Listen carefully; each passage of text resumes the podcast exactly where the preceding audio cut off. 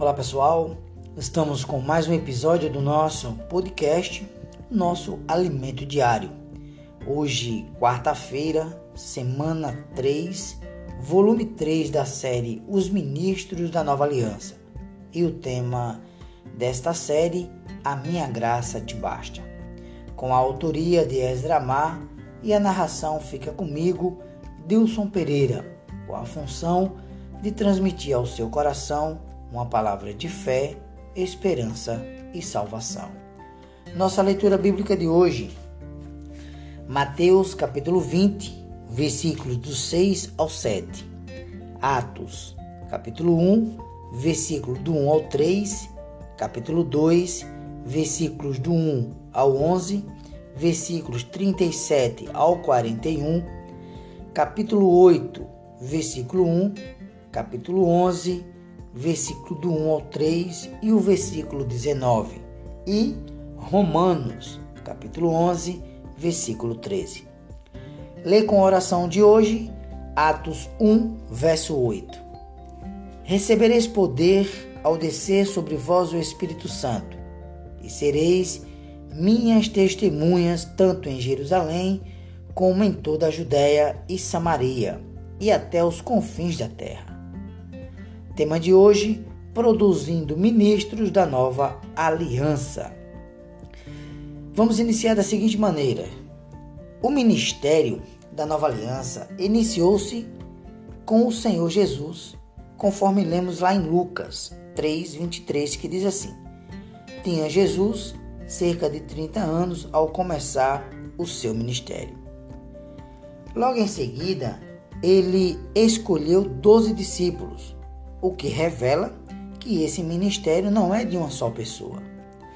Mais adiante, no Evangelho de Lucas, capítulo 6, versículo 12 ao 13, diz assim: ó, Naqueles dias retirou-se para o monte a fim de orar, e passou a noite orando a Deus. E quando amanheceu, chamou a si os doze, os seus discípulos, e escolheu doze dentre eles aos quais deu também o nome de apóstolo. Durante três anos e meio, Jesus aperfeiçoou os doze apóstolos, preparando-os para o ministério neotestamentário. Queridos, ele morreu, ressuscitou e depois disso permaneceu com os discípulos por 40 dias, treinando-os a desfrutar de sua presença invisível e falando com eles das coisas concernentes ao reino de Deus.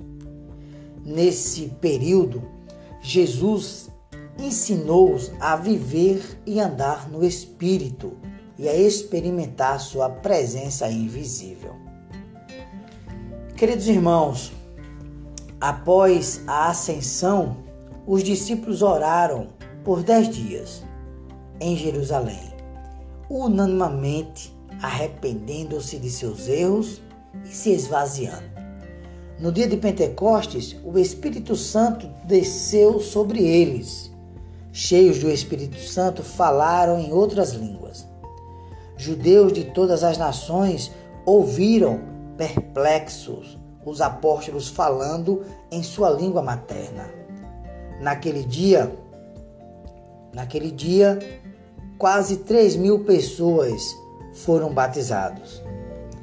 Queridos, a igreja em Jerusalém cresceu rapidamente. Todavia, o plano de Deus não era que esse ministério permanecesse apenas em Jerusalém, mas deveria ser propagado até os confins da terra. Os apóstolos começaram em Jerusalém e Deus levantou Paulo para levar o ministério aos gentios. Queridos ouvintes, é importante registrar que o ministério dos doze apóstolos e o de Paulo eram o mesmo. Caro ouvinte, você precisa cumprir sua comissão. Deus os habilitou para ser o ministro da nova aliança. Contudo, se você não cumpri-lo, Deus levantará outro em seu lugar. Hoje não há desculpas. No viver da igreja, todos podemos funcionar com alegria, com entusiasmo e excelência, pois praticamos a inclusão. Portanto, não perca tempo, mas desempenhe seu ministério. O apóstolo Paulo cumpriu sua incumbência, levando o ministério até os gentios, em diversas regiões, produzindo muitos ministros. A Bíblia cita como companheiros de Paulo Silas, Timóteo, Tito, Áquila e Priscila, Stefanas, Tíquico, Epafrodito, Epáfras, Trófimo, Onesíforo, Filemon, Onésimo, entre outros. Agora, nesse contexto, cabem as seguintes perguntas a você, caro ouvinte, caro irmãos que está me ouvindo agora. Quem está atrelado a você hoje? Você serve sozinho ou tem um grupo de irmãos com quem serve? A quem você está aperfeiçoando? Meus amados, enquanto exercemos nosso ministério, precisamos desempenhar a função de mentor de outros irmãos e irmãs que estejam à nossa volta. Tudo isso com o fim de produzir cada vez mais ministros. Esse é o sonho de Deus. A visão do ministério neotestamentário é de expansão. Portanto, não podemos ficar inertes. Precisamos multiplicar nesse ministério. Agora, como fazer isso? Você já se perguntou como, como multiplicar? Queridos, saindo às ruas, orando pelas pessoas e ensinando-as a invocar o nome do Senhor trazendo-os à igreja. No grupo familiar de cuidado e multiplicação, elas serão bem, bem cuidadas e aprenderão a exercitar o seu espírito e a se arrepender dos pecados, a se santificar. Logo em seguida, já poderão servir aos irmãos, servir ao Senhor, debaixo de nosso cuidado e orientação. Isso, queridos ouvintes, isso é pastorear o rebanho de Deus. Ao longo das eras, a igreja avançou e Deus sempre preservou um povo para si.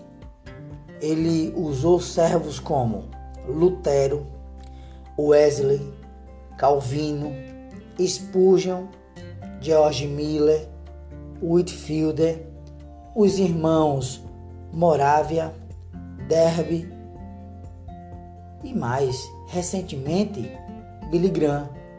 E em nossa história, na vida da igreja, tivemos o Atmani, Whitney Lee, Dong Yulan. No entanto, queridos irmãos, todos esses amados partiram no Senhor. Agora, amados ouvintes, é a nossa vez somos os trabalhadores da undécima hora e a era já caminha para seu desfecho. Portanto, levante-se e assuma sua responsabilidade como ministro da nova aliança. Louvado seja o Senhor. A pergunta de hoje é: como evitar servir sozinho? Que Deus te abençoe, um excelente desfrute e até o nosso próximo episódio do nosso podcast.